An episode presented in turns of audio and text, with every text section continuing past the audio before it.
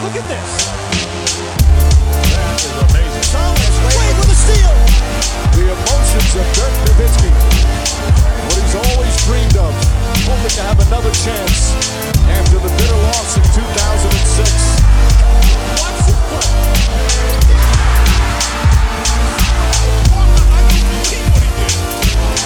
That is amazing.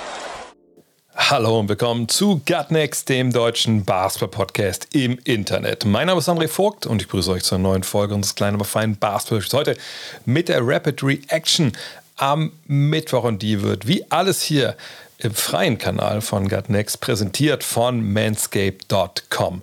Das ist nicht ein Namenssponsor, sondern das ist ein Produkt, was ich nicht tagtäglich, aber jede Woche benutze und mich auch schon so ein bisschen freue, denn es ist so ein bisschen, ähm, soll ich das sagen? Ihr kennt das vielleicht, wenn ihr so ähm, im Frühjahr denkt, okay, jetzt äh, muss ich mal hier, was ich die Terrasse irgendwie sauber machen oder was ich, ich muss irgendwas, die Einfahrt oder so, was holt man aus, dem, aus der Garage, holt den Kercher und man schließt das Ding an und man hat diesen, diesen frischen Sound. Gibt es sicher auch andere äh, Geräte, die das können. Ich kenne jetzt nur das Ding.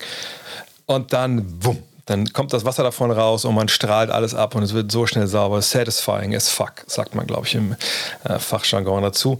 Und so ähnlich finde ich es auch mit dem ähm, Lawnmower 4.0. Ja, wenn mal wieder Zeit ist, obenrum kahl zu schlagen äh, und ich nicht Bock habe irgendwie auf Nassrasur am Schädel, dann kommt äh, der Lawnmower zum Einsatz, dann auch ein bisschen Aufsatz drauf, dann kommt der Bart so ein bisschen gestutzt und dann arbeite ich mich langsam runter. Wenn ich fertig bin, kommt dann der Crop Preserver drauf oder der Crop Reviver, je nachdem, ob ich mich in dem Moment halt nasty as fuck fühle oder eben nicht. Kommt drauf an. Ne? Ich kann nur empfehlen, probiert es einfach mal aus.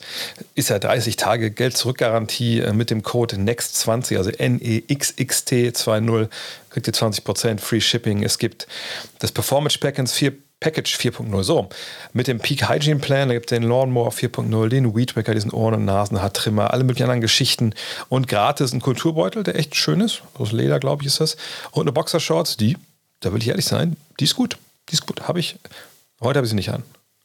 Full Disclosure. Aber die ist gut. Und ähm, ja, spart eine Menge Geld. Bei diesem Peak Hygiene Plan müsst ihr aufpassen. Das ist so ein Abo. Ne? Das verlängert sich alle, äh, verlängert sich nicht, aber, aber alle drei Monate ne, muss man dann 20 Euro bezahlen für ne, neues, neue Klingen etc. Könnt ihr alles durchlesen.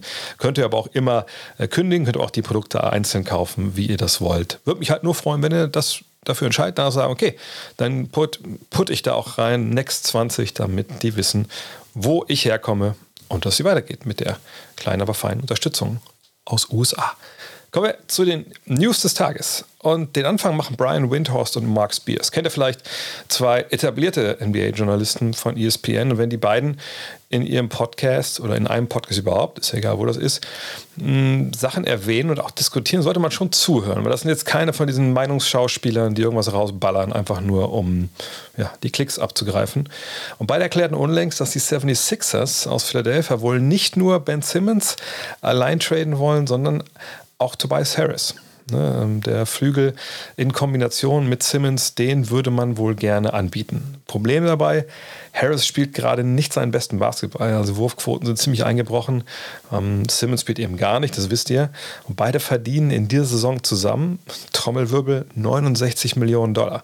Ähm, naja, wenn ihr schon öfter dabei gewesen seid hier, dann wisst ihr, wenn man so Trades durchführen will in der NBA, wenn die Teams, Teams im Salary Cap liegen, und bei 69 Millionen Dollar äh, Gegenwert ist es eh kaum möglich, weil kaum jemand hat so viel Platz im Salary Cap sowieso frei.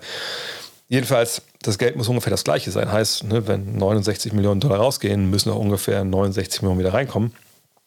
Und dann einen passenden Gegenwert zu finden, das ist schon nicht so leicht.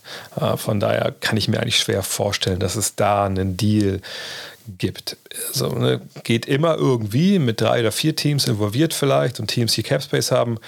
Aber da muss man schon sehr kreativ sein. Bin ich gespannt, ob Daryl Morey, der General Manager in Philly, sowas hinbekommt. Ebenfalls laut Windhorst ist ein anderer Deal momentan der Mache, der auch um Ben Simmons sich halt dreht, und zwar die Minnesota Timberwolves. wo man eigentlich sagen sollte, ja, läuft ja ganz gut bei denen. Die haben sie unter ihrem neuen, neuen alten Coach Chris Finch ja stabilisiert und zum ersten Mal wirklich Playoff-Kurs. Aber die sollen bei Philly hinterlegt haben, dass sie bei einem Trade für Ben Simmons sich quasi alles vorstellen können, außer dass Carl Anthony Towns und Anthony Edwards äh, nach Philly wechseln. Das würde in dem Fall auch die Angelo Russell einschließen, der zu haben ist. sind wir mal gespannt. Ähm, sind ein paar interessante Namen da im Kader, allerdings eben auch kein Gamechanger. Und den will, wollte, je nachdem, der Murray eigentlich für Simmons haben. Es gibt noch ein paar andere Trade-Gerüchte. Orlando sucht nach wie vor Abnehmer für Gary Harris und Terrence Ross. Ja, der eine ist ein Scorer, der andere spielt Defense. Wenn man beide jetzt zusammen irgendwie nähen könnte, dann wäre es vielleicht ein guter Spieler der auch für viele da oben äh, im Titel interessant ist. Mal gucken, äh, was Orlando für die bekommt. Und laut Cleveland.com, da hat sich ein Kollege mal überlegt, also was könnten eigentlich die Cavs jetzt noch gebrauchen? Ähm, und ich glaube, es sind eher jetzt keine Gerüchte, sondern eher die Meinung von einem Kollegen, der da nah dran ist. Und der hat den Namen Dennis Schröder äh, ins Rennen geworfen äh, als ne, Alternative für die Cavs ich habe es mitbekommen, Ricky Rubio, Kreuzbandriss, Colin Sexton verletzt und sie haben natürlich John Rondo geholt, aber Schröder wäre natürlich eine Alternative nochmal für den Backcourt. Karis LeVert, das liest man auch anderswo, dass sie da dran sind. Und dann aber noch Goran Dragic, ja, da kann ich mir ehrlich gesagt nicht vorstellen, dass da irgendwas geht, so trade-mäßig sowieso nicht. Ähm, und dann per Buyout naja, der wohnt gerade wieder in Miami und äh, da zitieren Zeitungen sich selbst im Endeffekt, aber ne, mit Knowledge of the Situation sagen die, dass sich der gute Goran Dragic das sehr, sehr gut vorstellen könnte, wieder in Miami zu leben. Von daher äh, würde ich äh, Miami und Dallas da so ein bisschen, also ein bisschen weit vorne vor den Cleveland Cavaliers sehen in der Beziehung. Und anderer Name, der noch interessant ist, der von Joe Ingles. Joe Ingles wird Free Agent. Ähm, darf man sich durchaus mal fragen, wen würde denn dann Utah haben wollen, dann aus Cleveland? Sehe ich irgendwie auch nicht so den richtigen Gegenwert, aber wer weiß, was da noch kommt. Ansonsten gibt es in diesen Tagen einige Comebacks, die ja, interessant sind. Eine Sache, die ich einfach nicht auf dem Schirm hatte, Markeith Morris steht kurz zu seinem Comeback bei den Heat. Ich denke, das denken vielleicht einige, ja, was ist denn daran zu den News? Der hat nicht gespielt, seit ihn Nikola Jokic damals da äh, umgecheckt hat. Er hatte wohl ein Schleudertrauma und äh, muss erstmal zurückarbeiten wieder in die Rotation. Und da muss ich sagen, krass. Also, dass das so lange jetzt gedauert hat, puh, dann war da wohl doch ein bisschen mehr Power hinter, als ich vielleicht damals gedacht habe, hinter dem Check von Jokic. Die Andre Hunter steht auch zurück, er steht auch kurz vor der Rückkehr zu den Hawks, hat schon 5 gegen 5 gespielt im Training und wartet jetzt eigentlich nur noch auf die endgültige Freigabe der Physios oder Ärzte. Ähm, dürfte, wie gesagt, diese oder nächste Woche passieren und wahrscheinlich keine Minute zu früh, denn die Hawks brauchen alle Hilfe, die sie bekommen können, gerade in der Verteidigung.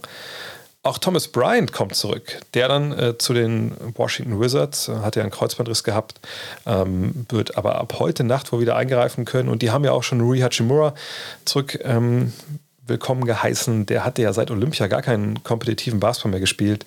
Hat jetzt auch darüber gesprochen, hat zwar gesagt, es sind Personal Reasons, hat aber so viel preisgegeben, dass er einfach meinte, er brauchte eine Pause, er brauchte ein bisschen Zeit weg vom Basketball, weil, ne, das kann man sich auch vorstellen, eine NBA-Saison, dann Olympia in eigenen Lande, ähm, da Vollgas gegeben und ja, jetzt sieht er sich in der Lage, wieder Basketball zu spielen und finde ich eigentlich auch gut, dass ähm, die Wizards ihn da die Zeit gegeben haben. Apropos Wizards. Da gab es noch eine andere News, ähm, und zwar in der Halbzeit des Spiels gegen die Oklahoma City Thunder gab es, ja, ich weiß nicht, ist es eine Schlägerei, wenn Leute sich schlagen wollen, aber nicht treffen? Wahrscheinlich irgendwie schon. Letzteres haben Montrezl Harrell und Kentavious Caldwell Pope versucht. Ähm, es soll um eine Szene gegangen sein, kurz vor Ende der ersten Halbzeit, wo KCP Harrell den Ball nicht passt. Da gab dann wohl auf dem Weg in die Kabine ein Wort das andere und danach flogen Fäuste aber halt ins Leere. Dann mussten beide auseinandergebracht werden. Ähm, Security wurde ein bisschen verstärkt wohl in den Kabinengängen, nur für den Fall, dass auch mal ein bisschen da das Fieber steigt. Im Endeffekt hat sich dann nichts getan und ähm, mal gucken, wie das da weitergeht. Und die letzte Meldung heute, ha, das ist eine fürs Herz. Ich sag's ganz ehrlich. Lance Stevenson, ihr habt es mitbekommen, war ja für einen 10-Tages-Vertrag bei den Pacers, hat er angeheuert und hat direkt abgeliefert. Ich weiß nicht, ob ihr die Highlights gesehen habt. Unfassbar geil. Ähm, sogar so geil, dass Dunk Comp, ich weiß nicht, ob ihr das kennt, das Instagram-Account, ihm da jetzt ein Musikvideo gewidmet haben, was auch sehr geil ist. Äh, hat jetzt seinen zweiten 10-Tages-Vertrag unterschrieben. Heißt aber nicht, dass man ihn jetzt nicht haben will, sondern ne, das berichtet zum Beispiel Mark Stein äh, von der New York Times es ist zu erwarten, und das erwarten dann jetzt alle auch im Umfeld wohl, dass Stevenson bei den Pacers bleibt, dass es da zum Comeback von ihm kommt äh, in Indianapolis. Und das finde ich einfach super stark. Äh, ich will den einfach auch da spielen sehen. Das ist, also ich, ich weiß gar nicht, ob es einen anderen Spieler gibt, wo ich denke, der äh, der so gut, schlecht neben du meintest, Sabonis passt. So, so Fire and Ice, ne, Salt and Pepper. Einfach total geil. Ich freue mich echt Wahnsinn. Ich will mehr Lance Stevens in meinem Leben haben. Wenn mir die Pacers das jetzt geben, dann bin ich froh.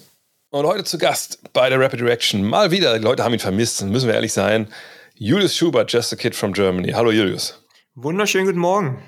Es ist Saisonhalbzeit und deshalb wollen wir beide uns heute es nicht nehmen lassen und die Mid-Season Awards vergeben. Ja, also einfach mal sehen, Stand heute, wenn jetzt die Saison vorbei wäre, wer wäre denn unser Coach of the Year, Defensive Player of the Year, Most Improved Player, Six Man of the Year, Rookie of the Year und MVP? Eben die sechs großen, ich glaube, den Teammate of the Year müssen wir jetzt noch nicht küren. Fangen wir mit Coach of the Year an. Ähm, Julius, da gibt es traditionell immer viele Kandidaten, die man auf der, auf der Liste haben könnte. Auf einer Seite manchmal dünnt es so ein bisschen aus. Während der Saison wer ist da für dich jetzt in der engeren Auswahl und wer ist denn dein Coach of the Year jetzt nach 40, 41 Spielen?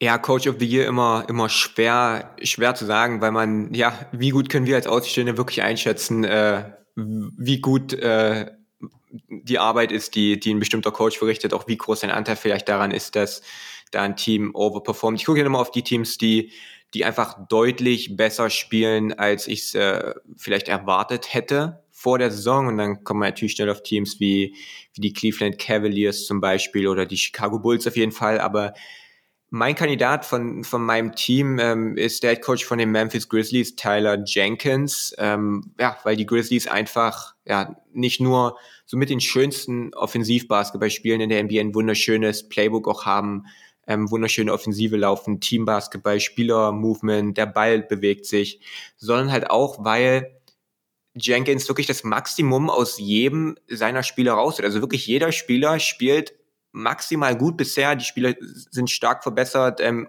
overperformen, ähm, jeder für sich. Ähm, das ist ein tiefer Kader, wo, wo auf den hinteren Reihen Spieler dabei sind, auf, aus denen dann wirklich auch rausgekitzelt werden kann, dass sie einen Impact haben. Ähm, ja, Ja Morant hat einen riesigen Leistungssprung gemacht, werden wir vielleicht noch drüber reden. Und man hat es geschafft, die Zeit ohne Morant zu überleben. Man hat zehn der zwölf Spiele gewonnen, in denen Morant ausgefallen ist, was einfach Wahnsinn war. Man hat die beste Defensive der NBA über die letzten 15 Spiele. Auch das was, was nicht unbedingt zu erwarten war. Ähm, von daher, ja, Taylor Jenkins für mich mein Coach of the Year bisher. Adi auf der, auf der Shortlist, genau mit den anderen beiden Namen, die du auch hattest. Ähm, und was man auch sagen muss, er hat es ja auch geschafft, dass seine Mannschaft von zwölf Spielen ohne John Moran zehn gewonnen hat. So, und das zum Zeitpunkt, ja. wo wir alle dachten, die, die brechen total ein. Weil da haben sie auch nicht so gut verteidigt, da waren die schlechteste Defense der Liga. Wir haben, wir haben bei Triple Threat drüber geredet, genau, ja.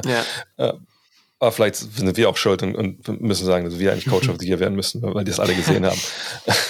ähm, äh, Donovan, Bill Donovan von den Bulls sehe ich natürlich auch, einfach weil er da, da endlich mal, seit er in der NBA ist, ne, seine, seine Idee vom Basketball ein bisschen durchbringen kann, mit viel Bewegung etc. Aber ich bin am Ende doch dann bei JB Bickerstaff gelandet von, von Cleveland. Ähm, aber bei den dreien, denke ich, kann man eh einfach blind reingreifen, das, das passt dann. Ähm, aber warum äh, Bickerstaff? Weil das schon, glaube ich, eine ziemliche Aufgabe war, diesen Kader so hinzustellen, dass er funktioniert. Und da hat ja auch keiner mit gerechnet, dass sie da wirklich, wie es momentan aussieht, vielleicht sogar ohne Play-in-Tournament irgendwie äh, damit reinrutschen. Und wenn man sieht, ne, Mobley, Love, Markan, Allen, das scheint alles zu funktionieren. Von Markan natürlich momentan so ein bisschen struggelt, aber das ist, ist wahnsinnig gut. Ne? Colin Sexton hat sich verletzt, jetzt Rubio, mal gucken, wie jetzt so die, die Auswirkungen da sind. Ne? Durch Rubios fehlen. Aber ich, ich finde einfach das echt wahnsinnig gut hinbekommen, dass er diese zum einen Teil natürlich sehr, sehr junge Mannschaft, ähm, zum anderen halt ähm, eine sehr, sehr erfahrene Mannschaft, das alles echt, er hat das gut moderiert und das passt super zusammen, die Veteranen abgeliefert, wo man auch gedacht hätte, okay, Love und Rubio, haben die überhaupt Bock darauf, auf so ein Projekt in Cleveland so? Ja. Ähm, aber das hat einfach wahnsinnig gut funktioniert ähm, bisher und, und scheint auch weiterzulaufen auch da würde ich sagen, er hat viele Leute einfach besser gemacht und, und ähm, hat auf jeden Fall auch verstanden, was er an Evan Mobley hat. Das wird, glaube ich, auch nicht jeder Coach so checken. Ähm, von daher bin ich bei ihm gelandet, aber wie gesagt, bei den dreien, glaube ich, kann man blind reingreifen und wahrscheinlich wird es im Endeffekt davon raus, darauf rauskommen, wer am Ende weitest nur oben landet, der dann Coach of the Year wird. Und dann ist es vielleicht wirklich Donovan, wenn er an Nummer ja. eins landet ja. äh, mit den Chicago Bulls. Defensive Player of the Year haben wir auch schon mal Triple Threat so ein bisschen über die letzten Wochen äh, so halb drüber gesprochen. Äh, vielleicht von eingangs die Frage, würdest du zustimmen, dass wir eigentlich nur zwei Kandidaten haben? Oder würdest du das Feld erweitern wollen? Ich würde es erweitern wollen auf drei Kandidaten, wo aber sicherlich die beiden mit dabei sind, die äh, du auch gerade meintest. Ich habe ähm, Jamon Green, Rudy Gobert und Janis alle drei als. Ich nehme an, dass Janis der ist, den du nicht Genau, drin jetzt nicht auf der Liste, ja. ja. Ja, genau. Aber Green und Gobert wären auch meine beiden äh, hauchdünnen Favoriten aus dieser Gruppe. Und zwischen den beiden kann, ist es halt super schwer, sich zu entscheiden, weil beide da den Case wieder haben. Ich ähm, denke, dass Gobert es so wie jedes Jahr verdient hat, zumal die Jazz jetzt in den drei Spielen, in denen er gefehlt hat, äh, die schlechteste Defensive der NBA haben und von Platz 5 auf 12 jetzt abgerutscht sind beim Defensivrating.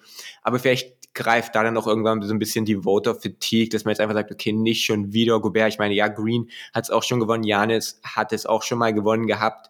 Aber vielleicht, ja, sagen dann einige von den Votern, jo, jetzt reicht's irgendwann wie Gobert, äh, mit Gobert und Green hat den Case, die Warriors sind eine historisch gute Defensive, er ist der mit Abstand wichtigste Spieler. Von daher kann man ja, glaube ich, mit keinem von den dreien falsch machen, aber ich würde Green hauchdünn vorne sehen. Ich habe mich jetzt entschieden, also nicht jetzt, dass das, dass schon klar ist, wer als nächster dran ist. Ich habe mich entschieden gehabt, ich, letztes Mal hatte ich, glaube ich, Gobert, ja. Äh, ich habe entschieden, nee, also das ist so hauchdünn, ich wechsle einfach. Solange Okay. es geht und ich mich nicht komplett entscheiden muss. Äh, deswegen bin ich auch jetzt momentan bei Green. Aber was ich auch wirklich aus- nicht aus dem Kopf kriege, ist, was du auch gerade schon skizziert hast, dass sobald Rudy Gobert halt, war ja mit Covid raus, fehlt, ist Utah einfach nicht konkurrenzfähig auf hohem Niveau so ne? Und das und weil sie haben ja Hassan Whiteside. Gut da haben wir jetzt alle die Szenen gesehen. Das ist äh, vielleicht dann auch vielleicht besser wenn sie nicht hätten.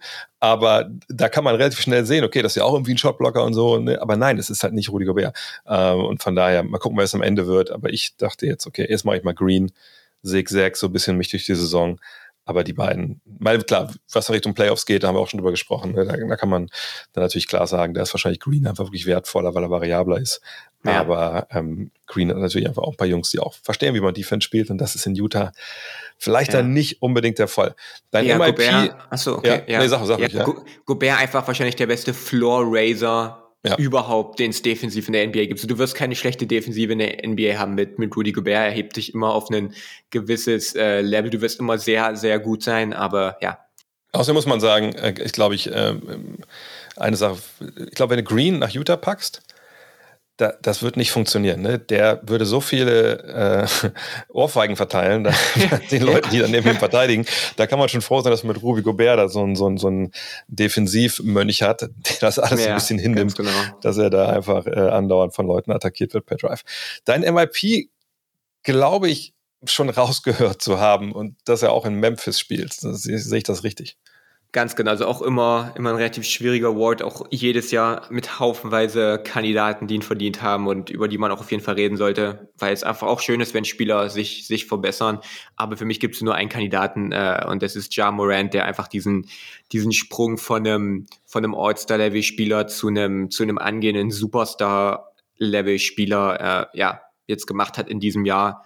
Ähm, auch wenn die Grizzlies ziemlich gut aussahen, ohne ihn ist er natürlich immer noch das, das Herz dieser Mannschaft. Der Wurf fällt, ähm, ja, ist einfach immer noch so ein, so eine, also was heißt immer noch, natürlich ähm, ist er jetzt noch nicht im Alter, wo die Athletik abnimmt, aber auch einfach ein, ein athletisches Monster, der zum Korb kommt, wann immer er möchte, der mittlerweile auch mit jeder defensiven Taktik klarkommt, der defensiv nicht nur diese Highlight-Plays, die wir alle im Kopf haben, erst vor wenigen Tagen wieder, aber der sich jetzt auch zu einem Verteidiger entwickelt, der, ja, der mehr als nur solche Highlight-Plays dabei hat, der wirklich äh, konstant auch einfach da, da die Arbeit verrichtet. Also Ja Morant ohne Frage, weil er, weil er einfach diesen, diesen schwierigsten Leistungssprung gemacht hat. Ich meine, von, von einem Rollenspieler zu einem, oder von, von einem Nicht-Starter zu einem Starter zu werden oder von einem Starter zu einem All-Star, da sieht man immer mal Spieler, die das schaffen. Aber wirklich von einem All-Star-Level zum Superstar, das ist ganz, ganz selten und ganz, ganz schwer. Und Morant, äh, ja, hat das geschafft, ist auf dem Weg, da ähm, wirklich zu den besten Spielern der Liga zu gehören. Und deswegen ist er hier mein, mein Favorit. Ich hatte ja noch zu Beginn Tyler Hero, aber jetzt bin ich auch äh, klar bei Morant. Obwohl, ich habe gestern äh, ja, in meinem Twitch-Stream so ein bisschen mir ein paar Szenen mal angeschaut. Das, was ich beängstigend finde, ist, dass er im Angriff immer noch sehr, sehr jung spielt. Ne? Weißt du, was ich meine? Dass es stellenweise einfach so ein bisschen Ja. sorglos aussieht und irgendwie so nochmal, ach, ich regle das mit der Athletik. ich gehe einfach jetzt mal rein und dann springe ich mal und gucke, was passiert so. Aber es funktioniert auf hohem Niveau und die Sachen, die er da jetzt ein bisschen vermissen lässt, die kann er alle auch noch lernen. Das wird auch alles noch kommen, weil er ist ja auch noch erst 22, 23. Ähm, defensiv muss man schon sagen, puh, auch da wäre mal die eine oder andere Schelle angebracht, wenn ich ehrlich bin. Aber du hast schon angesprochen, es ist besser geworden. Ich glaube, dass auch diese, diese zwölf Spiele, die er draußen war, danach hatte ich zumindest den Eindruck, dass es da ein bisschen mehr Augenmerk gab auf, auf diese mhm. Geschichte. Wer hat auch sehr gesehen hat, Tyus Jones hat das ja in seiner Abwesenheit weil das ja ein ganz anderer Spielertyp in der Beziehung ist. Es ist ja schon so ein Point of the Attack, Point of Attack Defender, der ähm, jetzt nicht elitär ist, aber schon besseren, mehr Einfluss nimmt. Und wenn du dann draußen sitzt und siehst, ey, das funktioniert gar nicht so schlecht, dann glaube ich, wenn du nicht uncoachable bist, dann, dann denkst du, okay, alles klar, was kann ich denn ändern? Und das sieht man, glaube ich, jetzt. Ist längst nicht auf Top-Niveau, aber, aber das ist auf jeden, auf jeden Fall in die richtige Richtung. Ja. Deswegen, für mich ist auch klar, Jamorant. Und, und zu Tyler Hero nochmal, auch einer, der sich massiv verbessert hat. Aber wir, haben jedes Jahr Spieler dabei, die, die wirklich eine deutlich größere Rolle übernehmen. Und Hero gehört zu diesen Spielern. Der macht mehr Punkte, weil er halt mehr Minuten spielt, weil seine Rolle größer wird, weil er sich auch verbessert hat. Aber er spielt nicht effizienter als letztes Jahr. Er spielt ineffizienter. Und das ist ja immer, das, was man da beobachtet, sobald die Rolle größer wird, ähm, sinkt dann bei vielen Spielern so ein bisschen die Effizienz. Aber bei Morant ist ja das Krasse, der spielt eine größere Rolle, der macht mehr, aber spielt halt noch mal deutlich effizienter als letztes Jahr und, das, und wirklich, das ist halt für mich auch so, so, so, einer dieser Hauptgründe gewesen. Ja, bei Hero muss man auch sagen, dass er diese Pace, die er in den ersten beiden Monaten hatte, ein bisschen verloren hat. So, ne, das ging dann danach, deswegen sind diese Split-Statistiken immer ganz, ganz aufschlussreich. Dann, danach ja. ging es halt schon so ein bisschen bergab. Auch sicherlich bedingt dadurch, dass ähm, in Miami es ja auch dann im Kader ne, verschiedene Problemchen gab mit Covid etc. Ähm, aber ja, gibt dir recht, er natürlich momentan jetzt nicht mehr unbedingt äh, auf dem Level ist, den er vorher hatte. Ähm, beim Six Man fange ich mal an, habe ich aber Tyler Hero, weil das eine tolle Überleitung ist, denn er bringt dir halt immer noch 20 oder 21 Punkte, 5 ne, Rebounds, 4 Assists von der Bank, äh, dann auch halt nicht mit so Shooting Splits, wo man jetzt sagen würde, ah ja, das ist der typische Gunner, der halt dann reinkommt als sechster Mann und dann einfach machen kann, was er will, wenn um ihn herum nur Leute da sind, die eigentlich nur rebounden sollen. Ähm, da ist Hero, finde ich, schon ein sechster Starter in dem Fall. Ja. Und ähm, deshalb finde ich, hat er dieses Jahr eigentlich auch echt relativ wenig Konkurrenz. Also Montrezl Harrell, der auch super gut gestartet war, fand ich auch ein bisschen, ein bisschen nachgelassen. Ähm, von daher ist für mich Hero da auch relativ klar der, der beste sechste Mann bisher. Ja, kann ich nicht großartig widersprechen. Also wenn jemand Hero vorne hat, gibt es äh, wenig Gegenargumente dagegen. Ich habe mich aber trotzdem für, für Alex Caruso entschieden, was vielleicht auf den mhm. ersten Blick ein bisschen merkwürdig ist, weil Caruso deutlich kleinere Rolle hat, auch zwölf Punkte weniger pro Spiel macht. Von daher ist es äh, auf den ersten Blick schon schwierig, dafür ihn Argumente zu finden. Er ist halt der beste Guard-Defender der NBA in dieser Saison. Und das ist nicht wirklich knapp. Ähm, spielt wahnsinnig defensiv, dazu auch schon äh, jetzt auch ein Video gemacht, seitdem er bei den Bulls ist. Äh, ja, einfach der der Grund, warum Chicago dieses Jahr defensiv nicht grauenhaft ist, obwohl man einen grauenhaften defensiven Center hat, ist vor allem jemand wie Alex Caruso, der einfach so viele von diesen Schwächen, die, die ähm, die Vucevic da defensiv hat, verstecken kann, äh, der immer den besten, den besten äh, Flügelspiel des Gegners verteidigt. Er hat sogar LeBron verteidigt neulich, äh, weil die Bulls auch defensiv auf dem Flügel dann ein bisschen äh, dünn besetzt sind. Und offensiv macht er halt die vielen kleinen Dinge, schon bei den Lakers immer. Ist halt, ähm, man kann natürlich vom Plus-Minus halten, was man möchte als Statistik, aber dass Caruso zu jedem Zeitpunkt seiner Karriere so ein Plus-Minus-Monster war und dass die Lakers immer besser gespielt haben als äh, mit Caruso auf dem Parkett, obwohl er von der Bank kam. Auch die Bulls sind dieses Jahr um Welten besser, wenn Caruso spielt, als wenn er nicht spielt, obwohl er halt nicht startet. Das äh, muss man als, als Bankspieler auch erstmal schaffen. Macht die vielen kleinen Dinge, spielt wahnsinnig intelligent, spielt wahnsinnig ähm, auch hart zu jeder Zeit, ähm, trifft seine Würfe, trifft seine Dreier, bringt alles mit, was du halt von einem offensiven Rollenspieler dir erhoffst, ist natürlich nicht jemand äh, wie Hero, der dann von der Bank kommt, Ballhandling-Aufgaben übernimmt und die Offensive dirigiert. Das bringt er dir nicht. Ähm, von daher ist es hier, glaube für mich eine 50-50-Sache, aber ähm, ja, für mich Caruso ein bisschen wichtiger für das, was Chicago insgesamt macht, als das ähm, als Hero für, für Miami in meinen Augen. Weißt du, was ich bei Caruso, das habe ich letztens äh, gesehen, beziehungsweise als ich auf seiner BKRF-Seite war, ich finde das halt so krass, dass der am College, wenn man sich mal seine Zahlen da anschaut, sieht man so als Freshman, äh, ich habe es gerade noch aufgerufen, fünfeinhalb Punkte, okay, aber danach, die anderen drei Saisons, ist immer gleich. Immer neun, acht, neun Punkte, ne, vier Rebounds, fünf Assists. Jahr für Jahr. Wurfquoten eigentlich auch, wird ein bisschen besser dann im letzten Jahr, aber eigentlich auch das Gleiche. Und kommt in die NBA und macht da genau das Gleiche. Ja. Das ein bisschen weniger Punkte, aber das, es scheint so, es gibt ja diese Spieler, die, egal auf welchem Level sie sind, diese, die Rolle spielen und immer gleich spielen. Weißt, du weißt, meine? was du bekommst, ja. du weißt, was du genau. bekommst. Und das, ich weiß nicht, du weißt es von Hero, ich weiß nicht, weißt du, was du von Hero bekommst in, in einer Playoff-Serie? Das ist so ein, so ein Auf und Ab, weil er halt auch ein bisschen jünger ist noch. Aber von Caruso, du, er kommt von der Bank, er bringt immer seine Leistung, er hilft immer, du weißt, was du bekommst und das sind unglaublich wertvolle, ähm, ja, aber äh, es wird keine Spiele geben, wo er mal explodiert und 40 Punkte macht, das, das gibt Hero dafür wieder, aber dafür gibt es halt auch keine Spiele, wo er überhaupt keinen Impact hat. Ja, ähm, ja. ja. das ist richtig. Ja. Rookie of the Year, ähm, auch da bin ich jetzt relativ sicher, dass wir das für den gleichen Spieler haben, aber äh, erzähl doch mal, wen, wen hast du da am Start zur Saisonhalbzeit?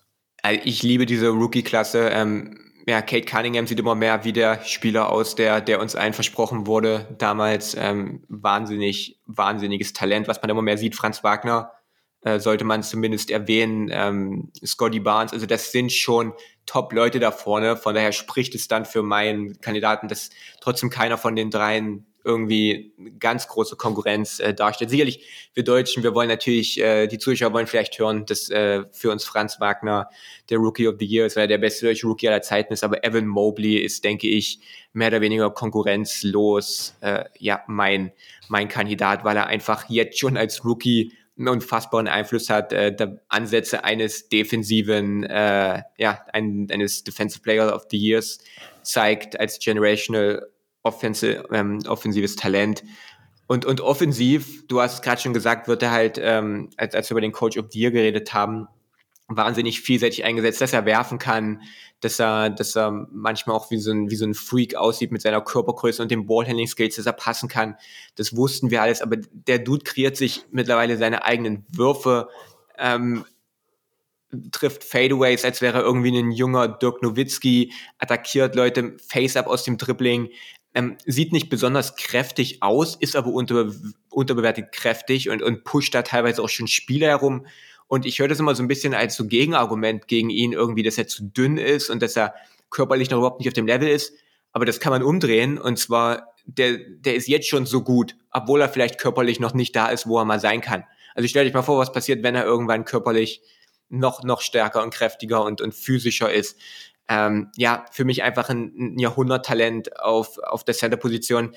Die, die Cavs spielen mit drei Big Men. Niemand hat gedacht, dass es funktioniert. Es funktioniert vor allem auch wegen Evan Mobley, weil er halt wirklich auch teilweise wie ein Flügelspieler spielen kann. Und defensiv, das habe ich in meinem Video neulich gesagt, stellt euch mal die besten Eigenschaften vor oder die, die, die besten Skills von, von den besten Verteidigern der NBA. Wir nehmen von Janis die Weak Side Help Defense, wir nehmen von Rudy Gobert die Rim Protection, wir nehmen von Nicholas Claxton, dass er rausswitchen kann gegen kleine Guards, wir nehmen vielleicht vom, ähm, von, von, von Williams da von den Celtics, nehmen wir, dass er Jump Shots blocken kann, ähm, von Anthony Davis, dass er überall sein kann und dann nehmen wir diese Eigenschaften und packen ihn in einen Spieler. Und dieser eine Spieler ist Evan Mobley. Und äh, ja, jetzt schon. Die Cavs spielen um Welten besser, wenn er auf dem Parkett spielt ähm, ja, ich kann nicht genug schwärmen über ihn und von daher mein Rookie of the Year. Ja, ich denke auch, das ist eine starke Klasse, genau wie du gesagt hast. Ähm, sicherlich, ne, Wagner, Cunningham und selbst sogar Jane Green machen mehr Punkte, aber auch nicht viel mehr, alle um die 15. Hm. Aber Mobley ist einfach äh, so erwachsen in, in vielen Dingen, die halt nichts mit seiner Physis zu tun haben. Ne? Wie er spielt, wie er sich positioniert. Ähm, es sieht alles so ich will nicht mal sagen leicht aus, das wäre jetzt blöd, sondern einfach flüssig sieht es alles bei ihm aus und das ist bei, bei vielen ähm, Rookies nicht der Fall. Und was ich finde, bei John Morant gesagt habe, dieses, er spielt noch sehr jung, das sieht man bei ihm natürlich auch, immer bei allen Rookies, das, das, ist einfach so, aber ich finde, man sieht aber auch sehr, sehr viel Reife in dem, was er da macht. Und, ja. und ähm, das würde, ich habe es schon mal gesagt, glaube ich, äh, bei meiner ersten Ausgabe der Awards, das würde in, in Cleveland nicht funktionieren ohne Evan Mobley. Er ist der Spieler, der das möglich macht, dass sie auch so groß spielen, dass, dass, dass auch jeder seinen Raum da irgendwie findet. Und ähm, ich, ich finde es auch überragend. Und ich finde immer diese Diskussion um junge Spieler, es geht ja nicht mehr irgendwie um Awards, sondern am Motto, ja, das ist halt eine Wurst, weil guck dir den Mann, der ist viel zu dünn. Alter, der ist 19 oder 20. Ja. Guck mal, also geh ja. mal, geh mal in dein Handy zurück ein paar Jahre und guck mal an, wie, wie du da aussahst, so. Und also ich meine, klar, du hast nicht in der NBA gespielt, aber ja. ne, man sieht einfach in dieser Zeit noch nicht so aus, wie man da mit 25, 26 aussieht. Äh, Ausnahme des Kevin Durant, aber das ist ja, der hat es ja auch geschafft, so, so ist nicht. Also, ne, das sind so Argumente, die, die, die kann ich ja immer nicht nachvollziehen. Das ist einfach so, das ist so das erste, was man sieht, und dann denkt man, ja, okay. Ja. Also wenn Kevin Durant, wenn, wenn Kevin Durant ein bisschen schwerer wäre, dann wäre er vielleicht ein All-Time-Great. Mal gucken. Ja, genau, Vielleicht wird's gucken. ja noch. Ich, ich sag mal so, wenn Leute so- sowas mal sagen, dann kann ich nicht danach äh, erwidern, ihr seid ja echt eine heißen Sache auf der Spur, weil das vielleicht ein bisschen zu offensichtlich ist. Ja. MVP, ähm, ja, der Königs Award. Ähm, Gab es zuletzt ein bisschen, äh, jetzt schon, muss man sagen, und das fand ich erstaunlich, dass das schon in der Saison jetzt losgeht, zur Halbzeit. Äh, Mike Malone hat irgendwie gesagt, also ich finde schon disrespectful, dass Nikola Jokic da gar nicht erwähnt wird. Wo ich denke, ey Jungs, wir haben noch ein bisschen Zeit. So. Hängt ihr alle jetzt zu viel bei der, bei der Kia MVP-Ladder ab oder so? Ähm, auf der anderen Seite, äh, ja, es ist, finde ich, schon ein relativ äh, spannendes Rennen, weil ich weiß ja, wie ich es genau formulieren soll. Es ist eine, eine Saison, wo natürlich vieles komisch ist, wo vielleicht auch Teams weiter hinten stehen, die man weiter vorne erwartet hätte, ähm, wo, wo Spieler natürlich auch ne, rein und raus gehen. Äh, und ich, ich finde es gar nicht so leicht, dieses Jahr, also jetzt zum Zeitpunkt zumindest, den, den MVP zu bestimmen. Ähm, wie, wie ist es bei dir mal so generell gesehen? War das für dich leicht? War das so schnell eine, eine, eine engere Auswahl oder ist das ein sehr, sehr breites Feld für dich? Also dieses Jahr ist es ähm, wirklich schwer. Es war ganz am Anfang der Saison richtig, richtig schwer, weil es dann eine Menge ist ja immer, immer, immer am Anfang der Saison so, dass es viele Kandidaten gibt, die nach fünf, sechs Spielen ähm, ja, super gestartet sind und dann ist es ja eh auch zu früh schon darüber zu reden. Und dann hatte ich eigentlich einen Kandidaten für, für so das erste Saisonviertel relativ klar, das war Steph Curry der jetzt aber auch in den letzten Spielen so ein bisschen, das ging alles los, als er dann seinem, seinem Dreierrekord immer näher kam, dann so ein bisschen eingebrochen ist ähm, und hat natürlich dann die, ganze Diskussion äh, wieder so ein bisschen, bisschen offener gemacht, dann auch für andere Kandidaten. Und ich habe jetzt zwei Kandidaten, wo ich denke, das wird ein Kopf-an-Kopf-Rennen. Dann Curry noch mit dazu und dann Jokic, der wahrscheinlich individuell betrachtet die beste reguläre Saison spielt von allen Spielern in diesem Jahr aber halt den Nachteil hat, dass er ja mit dem Team nicht so gut dasteht, wäre dann so mein vierter Kandidat. Ähm, von daher, LeBron darf man vielleicht auch nicht vergessen. Mhm. Jemand, der, aber dafür müssten wir können nicht bei Jokic sagen, yo, du bist raus, weil dein Team nicht gewinnt und dann, hey LeBron, willkommen hier im MVP-Rennen. Von daher habe ich zwei Kandidaten und ich glaube, es wird ein Kopf-an-Kopf-Rennen zwischen diesen beiden. Ja, dann nenn doch die beiden Kandidaten und wer derzeit Okay. vorne liegt.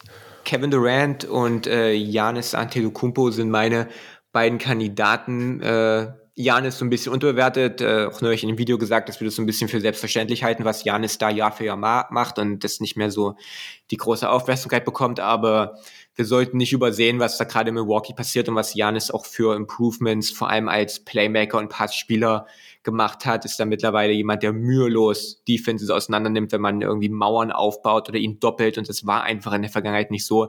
Diesen äh, No-Look-Pass da neulich ähm, in der Early Offense gegen die Nets, ähm, der ist so ein bisschen viral gegangen, aber das war schon, das war witzigerweise ein Tag nach meinem Video, wo ich mich schon geärgert habe, so nach dem Motto, ja, gerne hätte ich die Szene noch mit reingenommen, aber die Verbesserungen waren schon die ganze Saison über zu erkennen. Und der andere ist halt Kevin Durant, der ja so ein bisschen die einzige Konstante für die Nets war bisher und der das Team auf Kurs gehalten hat, ohne Irving mit Harden, der, der angeschlagen war und nicht zu seiner Form gefunden hat. Ähm, ja, auch so mit den besten Regular Season Basketball seiner Karriere spielt. Also 30 Punkte pro Spiel bei 62 Prozent to Shooting. Das, ja, ähm, ist etwas, was auch nicht normal ist. Von daher, ich habe ganz knapp Durant vorne, einfach weil die Nets besser sind als die Bucks momentan besser dastehen. Aber das kann hier, ja, in beide Richtungen gehen. Ich glaube, dass es ganz knapp wird zwischen diesen beiden Jahren. Ist es jetzt wieder auf Platz 1 beim, beim, beim MVP-Rennen auf NBA.com. Aber das wird, wird, denke ich, knapp zwischen den beiden. Und Curry hat natürlich auch noch ein Wörtchen mitzureden, wenn die Warriors die Saison als Erster im Westen beenden und der ja, irgendwann wieder so zu seiner Form wieder richtig findet, dann wird es vielleicht ein Dreikampf. Aber Stand heute habe ich die beiden vorne. Ja, ich, ich, für mich ist auch eigentlich ein, Dreikampf, wo ich aber Jokic, den ich äh, letztes Mal noch be- bequatschen hab lassen, dass ich den halt Okay. als erstes Viertel MVP hatte, war einfach, und wir wissen beide, es gibt nicht die eine Advanced Stats und auch alle Advanced Stats, wenn man sie zusammenzieht, erzählen oft dann auch nicht die ganze Geschichte, gerade in so einem schwammigen Award wie, wie den hier. Ähm, aber es ist natürlich schon bemerkenswert, wir haben es ja auch in Triple Threat mal so kurz angesprochen, dass ich meine, er führt die Liga beim, beim Warp an, beim, beim Box Plus Minus und da sogar echt, echt weit vorne. Äh, er hat die er hat nur die drittmeisten Windshare. Das ist übrigens auch geil, ne? Wir haben ja leider nur darüber gesprochen, dass Jokic natürlich nie im Leben äh, Defensive Box Plus Minus anführen sollte, was er Ja. aber noch gemacht hat. Aber das Gleiche ist, weißt du, wer äh, Zweiter ist in der Liga bei den äh, Offensive Windshares? Gobert? Genau, das ist genau das Gegenteil. Ein, das sollte auch nicht sein dürfte. Das sollte auch nicht sein, ja. Ich meine, klar, das erklärt sich alles durch die Formel und so, so ist es nicht. Das ist ja, ist ja kein Hexenwerk, aber ähm, nee, also Jokic ist natürlich überragend einfach unterwegs. Ne, das schon sagen, wahrscheinlich die, mit die beste individuelle Saison gerade. Und ich finde auch, dass vielleicht eine also, dass dieses Argument, der Spieler für eine Mannschaft, die nicht ins Conference Final kommen kann, finde ich, also dieses Argument rückt für mich auf der internen Liste, wie wichtig mir die sind, in der Saison immer höher aber ist jetzt noch nicht da, wo es mhm. eigentlich hingehört, weil natürlich keine Sau weiß, was kommt jetzt in den nächsten Wochen noch. Klar, wir reden davon, dass heute die Saison endet. Egal. Jetzt habe ich ihn auch hier Nummer eins. Ich habe Ante de Kumpo äh, an eins jetzt ähm, im Zweikampf mit Durant, genau wie du es auch schon erklärt hast. Ähm, und entscheide mich in dem Fall halt für Janis, weil ähm, auch Janis natürlich den Laden da so ein bisschen zusammenhalten musste. Ja, auf die jeden hatten Fall. auch ihre Probleme mit, mit Verletzungen und Covid etc. Äh, und vor allem muss man auch sagen, also mit Brook Lopez fehlt er einfach auch ein extrem wichtiger Mann äh, defensiv so. Und man hätte schon erwarten können, ne, wenn der jetzt fehlt, dann äh, brechen die offensiv oder äh, defensiv natürlich ziemlich ein so, aber da finde ich hat Janis auch viel aufgefangen, ähm, wo man auch sagen muss, Hut ab, denn das fände ich auch jetzt nicht so super leicht, mhm. ähm, gerade wenn man dann sich wer ist Backup Center? Bobby Portis. das ist ja. natürlich defensiv ein bisschen schwierig. Ähm, und äh, bei Janis, ich finde es halt so schade, dass er vergangenes Jahr schon, äh, weißt du, was jetzt über Jokic gesagt wird, dass er nicht im, in der Konversation war, musste man letztes Jahr ganz klar über Janis sagen. Es war eine Frechheit, dass er dann einfach nicht mit reinkam, nur weil er die Jahre vorher gewonnen hat. Aber ja. ich, ich sehe Janis jetzt gerade vorne, aber Janis Durant, auch da ist, glaube ich, einfach ein Münzwurf derzeit. Und ich bin da bei dir. Vielleicht entscheidet am Ende wirklich, wer dann äh, im Osten weiter oben steht zwischen den beiden, wenn nicht wirklich noch Curry irgendwie, irgendwie reingerätscht äh, aus, der, aus der Western Conference. Ja. ja. Cool. Da haben wir doch äh, unsere Liste hier abgearbeitet. Was gibt's Neues bei dir auf der Kanal? Hast du deine Liste für diese Woche weiter abgearbeitet? Ja, genau. Gestern kam das äh, auf Triple Threat beworbene Video zu, zu Devin Booker, der ja, zum besten Pull-Up-Jumper der NBA in der Saison statistisch geworden ist. Und dann sitze ich jetzt gerade, das wird dich vielleicht freuen, nachdem du äh, Fred Van Vliet als All-Star-Starter hattest und er äh, zum ersten Mal in seiner Karriere jetzt dann auch Spieler der Woche geworden ist, habe ich mir gedacht, okay, dann ziehe ich mir das Ganze mal genauer rein, habe mir mal äh, eben anderthalb tausend äh, Fred Van Vliet Szenen runtergeladen von Instead und mich darin vergraben gestern und heute und werde es noch weiter machen. Und dann kommt dazu äh, morgen, übermorgen ein Video von daher, genau, immer was los. So sieht's aus. Just Get from Germany. Aber das wisst ihr, wenn ihr zuhört. In diesem Sinne, dann sprechen ja. wir uns spätestens nächsten Montag wieder bei Triple Threat. Da könnt ihr alle live dabei sein auf, auf YouTube. Und bis dahin, ja, schönes äh, Fred Van Fleet schauen. Danke. Mach's gut. Zeit für Programmhinweise. Gucken wir uns doch mal an, was die Leute denn so auf dem Feld machen, die wir hier mit Awards überschüttet haben. Und es geht heute Nacht direkt los. Um 4 Uhr die Nets bei den Bulls. Das ist vielleicht das Conference Final 2022. Solange es weit ist noch lange nicht, aber anschauen sollten wir uns das auf jeden Fall. Und ist ja auch bei den Bulls, heißt wir sehen auch Kyrie Irving. Dann, 14. Januar um 1.30 Uhr, Warriors gegen die Bucks. Sind das vielleicht die NBA Finals? Auch da sollten wir reinschauen. Sehr, sehr spannend. Ähm, und tags drauf ist dann zwar Back-to-Back -back für die Warriors und es sind schon wieder die Bulls, aber 15. Januar, 1.30 Uhr, Warriors bei den Bulls. Da vielleicht, bevor er wach bleibt oder aufsteht und vorschlaft, kurz checken irgendwo. Ja, auf Twitter kommt es meistens relativ spät raus, aber ne, spielen denn alle Warriors überhaupt in der, in der Partie? Was mit Clay? Bei Clay würde ich mir, könnte ich mir vorstellen, dass er vielleicht diese Partie erstmal aussetzt. Ähm, was schade wäre, denn auch das, eine richtig gute Partie. Und gefühlt hatten wir das in den letzten Wochen nicht oft, dass man da wirklich solche Kracher dabei hatte.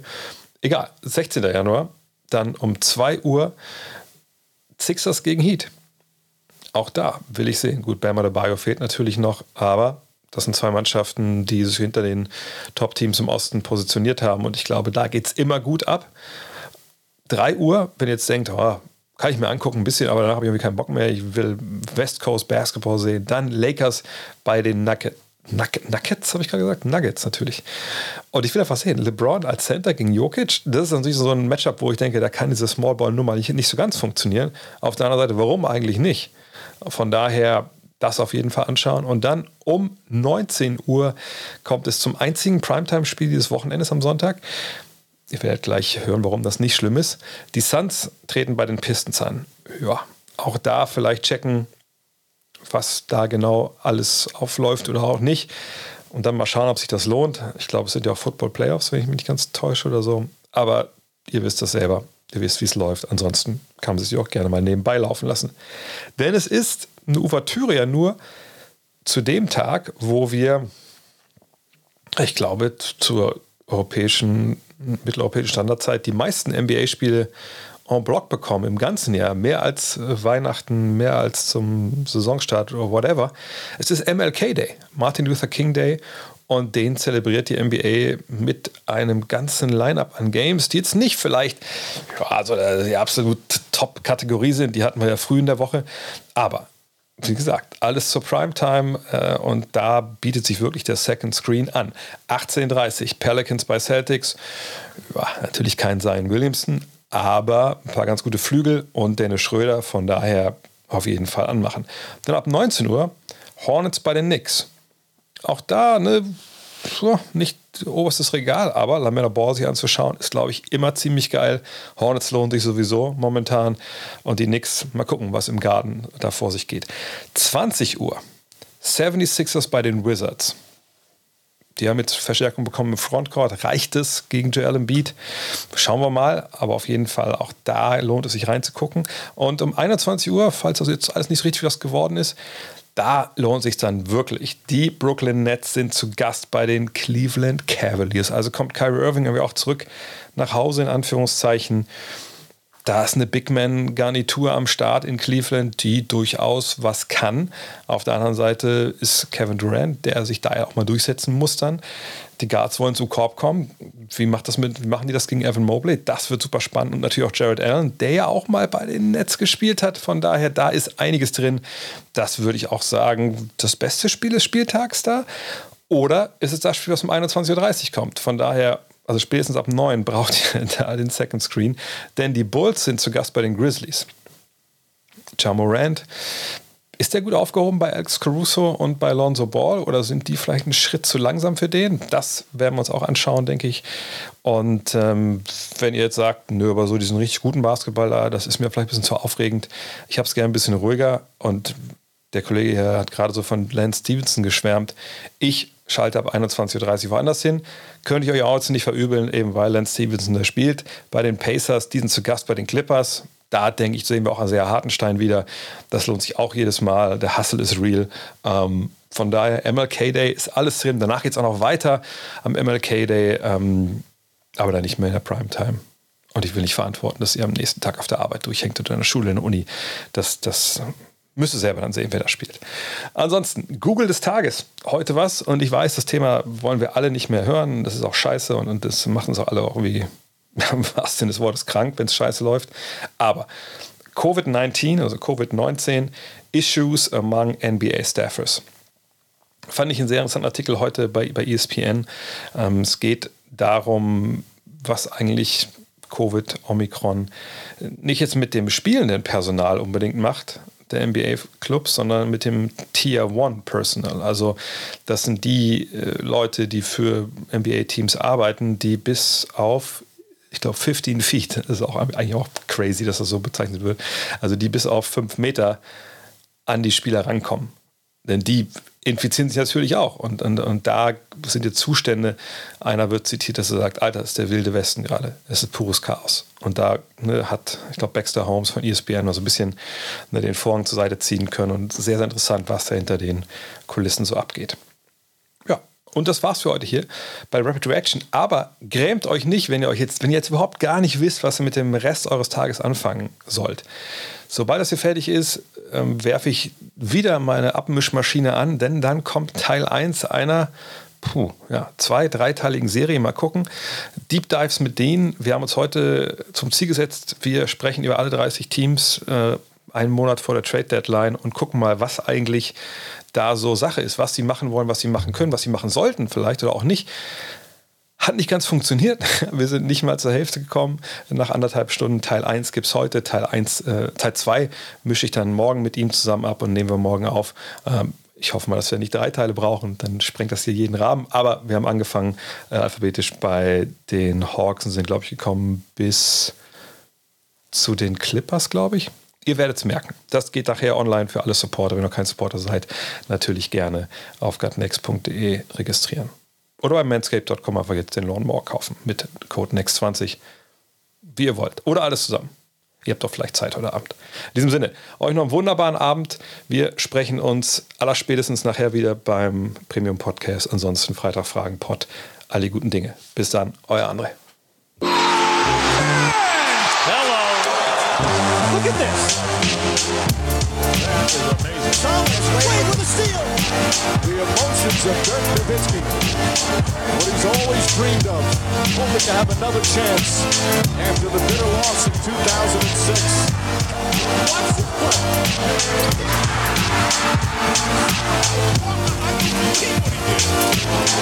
That is amazing.